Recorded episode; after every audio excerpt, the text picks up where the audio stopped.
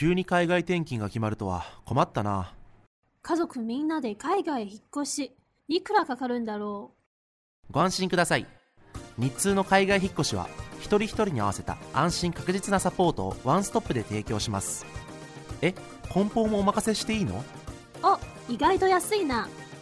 お電話番号は021-6115-5728無料でお見積もり中です日通頑張るママの心のビタミンママサプリ。皆さんこんにちはママサプリの時間です。この番組は上海から世界へ聞くだけでママが元気になる笑顔になるママサプリをお届けしてまいります。ナビゲーターは私今日がお届けしていきます。えーお知らせですけれどもホームページがリニューアルされております、えーママサプリ .com で検索ください、えーママ supple.com で検索していただくとラジオやコラムが自由に閲覧できますので、えーほっとね、えー子育ての合間に見ていただけると幸いでございます。えー今日もスタジオの方に先々先々週からめっちゃ長きにわたりお付き合いいただいてます。チャーリーこと犬飼義成さんにはい。スタジオの方にお越しいただきました、はよろしくお願いします。お願いします。えーチャーリーは日本で4校オーストラリアで1校の園を経営されている幼稚園をですねはい。経営されている方で、えー今回は、えー上海に幼稚園の視察に来られた。はい。ということで私がアテンドさせていただいてるんですけれども、うございはい。いろんな気づきを毎日うん。毎日ありがとうございます。えっ、と上海の印象ってどうですか、上海の印象は、まあ、なでもなんかすごい初めての中国もう中国自体が初めてだったんですよ。うん。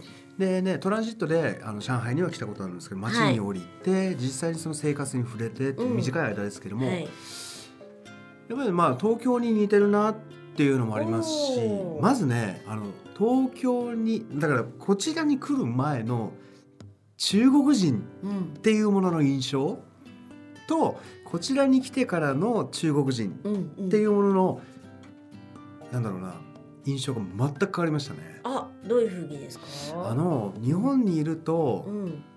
まあいわゆるちょっとああもううざいって正直言って思ってたんですね。うん。マナーは悪いわっうんていうふうに。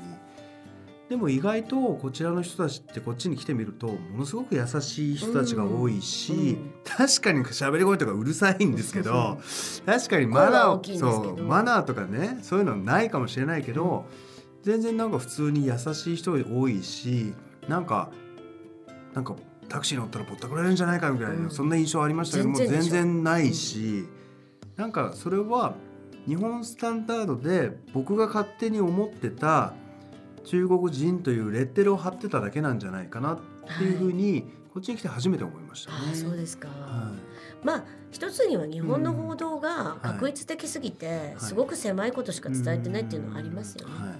あの来てみると皆さんすごい驚かれて、うん。すごい住みやすいし、あの親切ですしね。はうん、でいはい。あの今日はね、うん。えー、とこちらにうん。在住のうんうん日本人ママたちにはいはいはい。講座をしていただいたんですけれども、うん。日本人ママたちはい。いかがでした？か、そうですうんねやっぱり駐在ママたちですね。うん。今日何名いらっしゃったんでしたっけ10名です。10名、うん。はい。9名だと思ったら10名だったんですうよね、んずっと9名と思いながら10名でした。はいはいはい。であのーいろんな、まあ、まず僕が感じたのはもう本当皆さんも感じてくれたと思うんですけども10名ね、まあ、1分ぐらいずつ自己紹介していただいたじゃないですか。で最後この講座が終わった時にどんな状態になっていたいかっていう共通の質問をしたんですけれども、うん。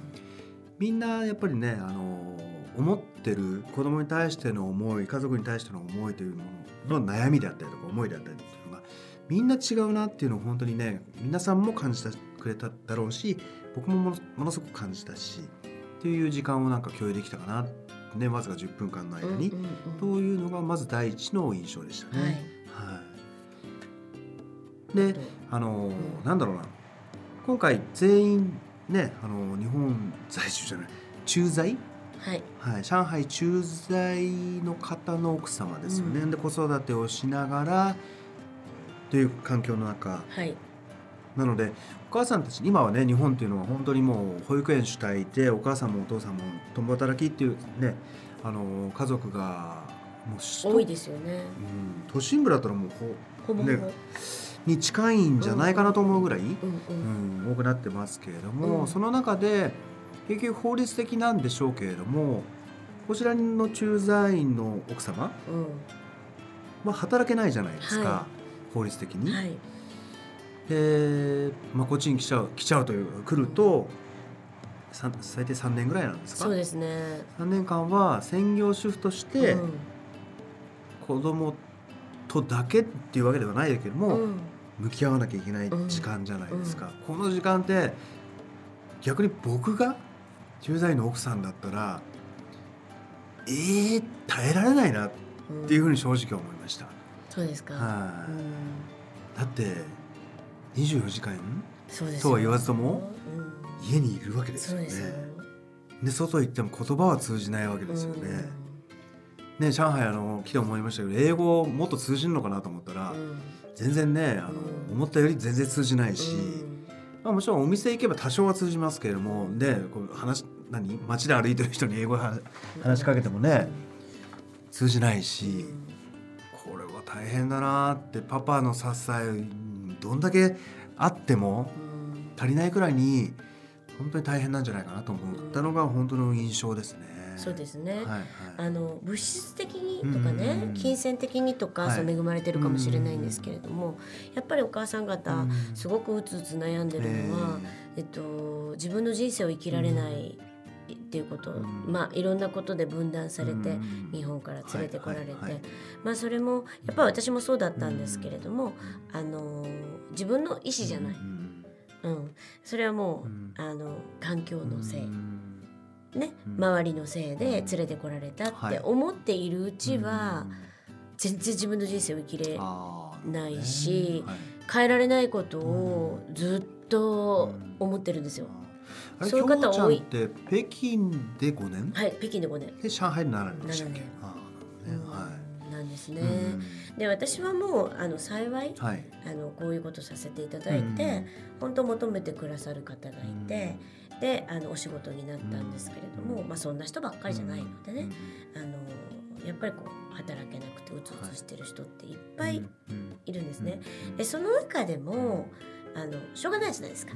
あの変えられないことを変えようとしてもしょうがないので、えー、と主体性を持ってどれだけね、はい。あの楽しんで生きていくかなんですけれども、どうね向き合っていけばいいのか。京ちゃんもやっぱりその悩んでた時期っていうのがありましたありまました。3年間嫌でしたもん。へえもう早く帰りたい。もう早く帰りたい。夫婦喧嘩の報酬。へええあのパジャマでそ夕方までいるっていうね。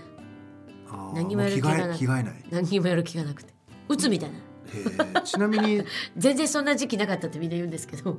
まあ僕もそう思いましたけど。ちなみにその頃って子供は何歳ぐらいだったんですか？えーっと上が中1、はい。一番上が、うん。で、えー下が2年生1年生で来てますから、うん、で割と今日来てたママさんの半ねそうですね。世代的には？うん。っていう感じ近い感じでき,、はいはい来てますよね。7年前にね。でちょうどうん、京ちゃんが悩んでた時の自分が。今日いたってそうでことです。すよねだからすごく気持ちわかりますね。はいはいはいはい。ただもうそこから抜け出ないことにはね、うん楽しくもないしはい。でやっぱり旦那さんのサポート、うんもちろんなんですけど、はい。旦那すね今日のママたちも言ってたじゃないですか、うん。はいはいなんかチャーリーに、うん。パパたちに講座してほしいとあか、うん、私もよく言われます、えーパパにパパサプリしてください、うん。でパパを変えてもらいたい、うん。でも変わらないんですよ、うん。これはあの変えようと思って変わるんだったらすごくたやすいんですけども望んでない人に講座をしてはい。気づきがあるかというと全然なくて。うん。だからもうそこはそうじゃなくてもうあの自分がどうしていくかうん。だけなんですよねママたちね。まあそこでまあ講座はさせていただいてるんですけどね。あれですよね、きょうちゃん。もだってしん。あのコーチングの勉強したり NLP とかいろん。な学びをしてるじゃないですか。でその中でプラスアルファその実際に自分が体験したその、ね異国の地ではい。専業主婦で子育てをしてるっていう経験があるじゃないですか。はその中でそのお母さんたちの悩みと自分の悩みその頃悩んでた悩みの中でリンクした部分を今そのママサプリうん。っていうものの中で表現をしてなんだろうなどちらかというとやってることというのはスキルっていうことよりもそこら辺のマインド系っていうか、そこをやっぱりね探求してるようなうん。多分ラジオ番組であったりとかセミナーであったりとかっていう風な感じで僕は捉えてるんですけれどもその辺で一番大切なことってどういうことなんでしょうかね。自分で自分を満たすことですね。うん。もうそれしかないと思ってしるんですまあでもそね例えば満たすことって例えばもう少し詳しく具体的に言うと。ラジオナビゲーターみたいな、ねちょっとね今逆転になってますね。逆転になってきてますね。はいはいはい。あのーまあ今日のチャーリーの講座もそうですよね、はい。はい結局伝えたいことってそこで、あの全ての要因は、あの結局は自分にあって、で自分その子供にイライラします。旦那が手伝ってくれない、うん、上海が嫌い、いろいろありますよ、でもそこにあんまり問題はないんですよね。実は。私もえもう上海だからとかね、はい。うん、旦那が転勤族だから子供言うこと聞かない。ってなってましたけどそこに起こってるんじゃないんです。よ。まあ聞いてるね常に。3つ4つっていうのは、なんだろう自分以外の目の前にある事象だけを文句言ってるっていうことですよね。それの本当の本当の掘り下げたらうん。原因は自分なんですよね。うん。自分が自分を愛せない。はい。自分が自分を好きになれない。うん。もうこんな自分は嫌だっていうのがこうみんなにこう当たり散らしてるだけの話で。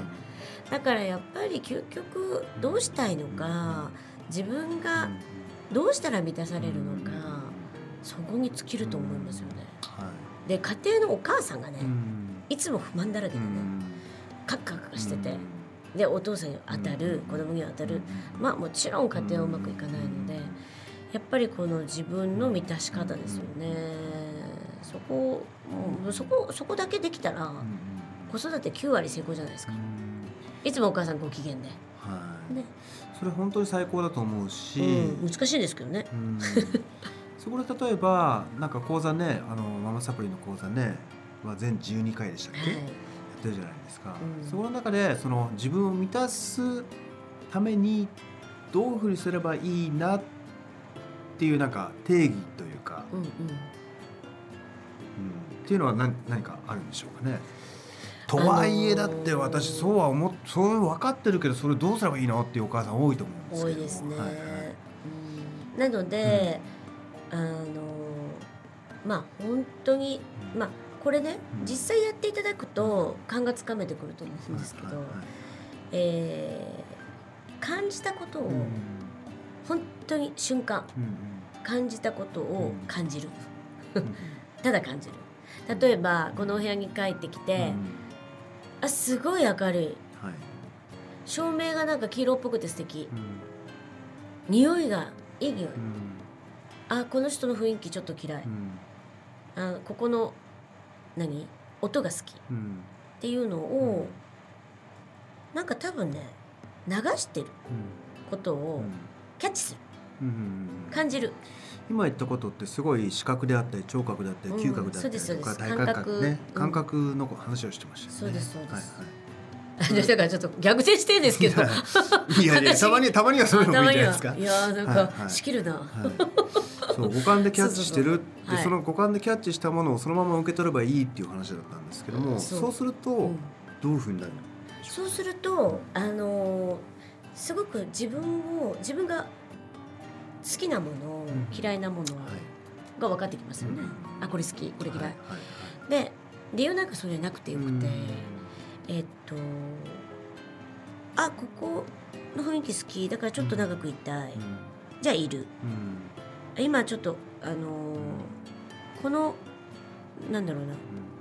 ご飯食べたくない。うん食べない。うん今お風呂に入りたくなった。入る。うんっていうことをうん自分に嘘をつかないってことですね、うんそれをやっていく次はね。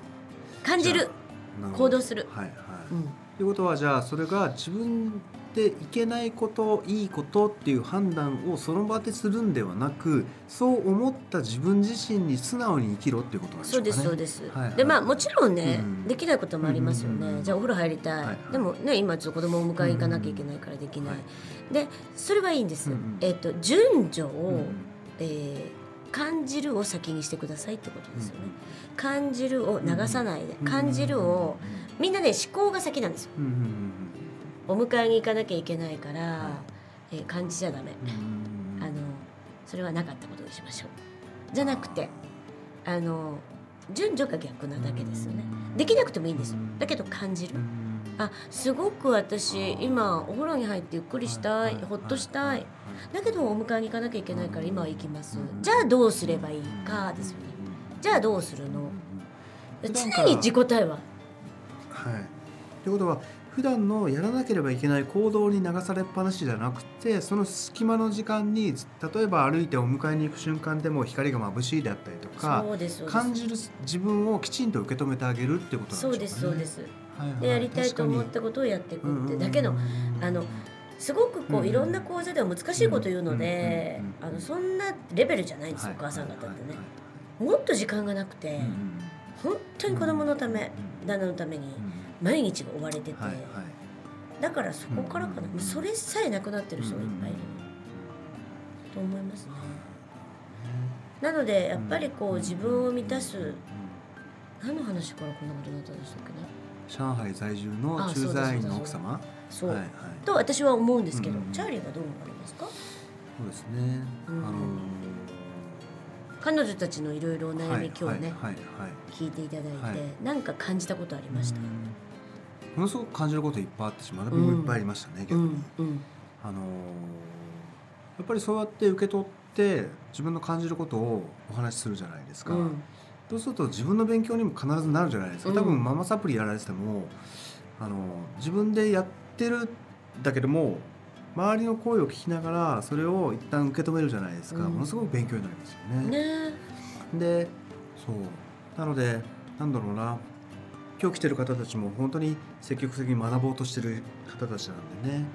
今の自分をでもそうやってなんだろう。今の自分常に表現をしながら外に出しながらでなおかつ吸収するじゃないですか。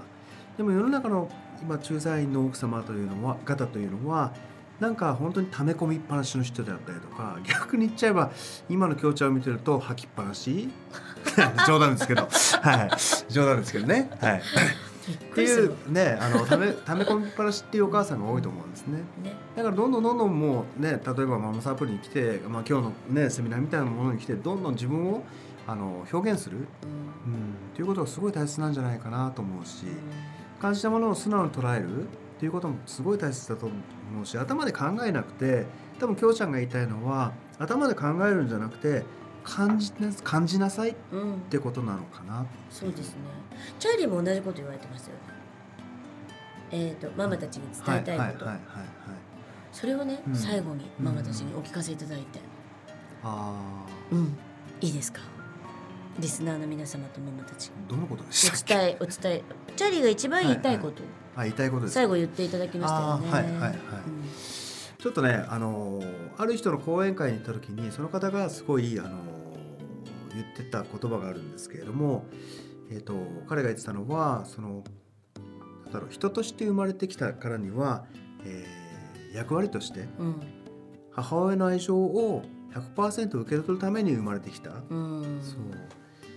誰しも100あの母親に愛されるために生まれてきた、うん。みんなだって私たちもお母さんだって母親から生まれてきてお父さんだって母親から全員ね母親から生まれてきてますよね、でも100%の母親の愛を受け取取れる子供たちばっかりではないですよね、もしかしたらいろんなことがあって母親の愛を100%受けられない子たちもいっぱいいるし私たちだってもしかしたら100%じゃないかもしれないし、そのじゃあ欠けた部分を何で補っていくのかって言ったらその例えば 10%90% の母親の愛をいただいたけど10%は逆にいただけなかったとか半分しかいただけなかった、うん。じゃあその隙間は何で埋めるのかって言ったら学びで埋めなさい、うん。今日来てたお母さんたちもねそうやって学びながら多分自分自身を知ることによってその愛情というものを再確認してるんじゃないかなっていうふうにね、なんか思いましたね。うん。当然今日来てたねあのお母さんたちもね自分の子供に対して愛情をもちろん注いでて愛してるからどうにかしたいからコントロールしたくなっちゃうんですよねついついね。でもそれは愛してるからこそそうしたいだけであってそれがいけないわけでも何でもなく今こういうふうに思ってる自分自身を知ること。うん。これが一番大切なんじゃないかな教師もさっき言ってましたけどもねやっぱり自分自身を知ること、ん。自分自身を100%愛せる自分になれば当然子どもたちは何だろうすごい豊かな子どもたちになるんじゃないかなと思います。ね。その姿をね子どもたちいつも見てると思うんですよね。だからぜひ100%自分自身のことを愛してあげてくださいっていうことが言いたいかな。はい、はい。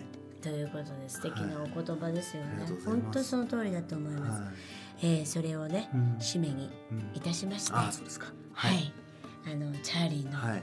えー礼拝の放送を締め切らせていただきああ、たい、ありがとうございます。締めくくらせていただきいたいと思います、はい。はい。5回にわたりああ、そうですね。はい。はい。リスナーの皆さんもお付き合いいただきましたが、うんはい。本当に素敵なお話をありがとうございます。あありがとうございました。こちらこそ。あのチャーリーのね本で、うん。えー子供は悪い子に育てなさはい。いはい。っていうのを執筆されてますので、うん。えーこちらの本をリスナーの皆様にプレゼントさせていただきたいと思います。それではこの辺ではい。長い間お疲れ様でございます。ありがとうございましたありがとうございました。また上海いらっしゃってくあぜひぜひ。はいはい。ありがとうございます。ありがとうございました。失礼いたします。この番組は日通の提供でお送りしました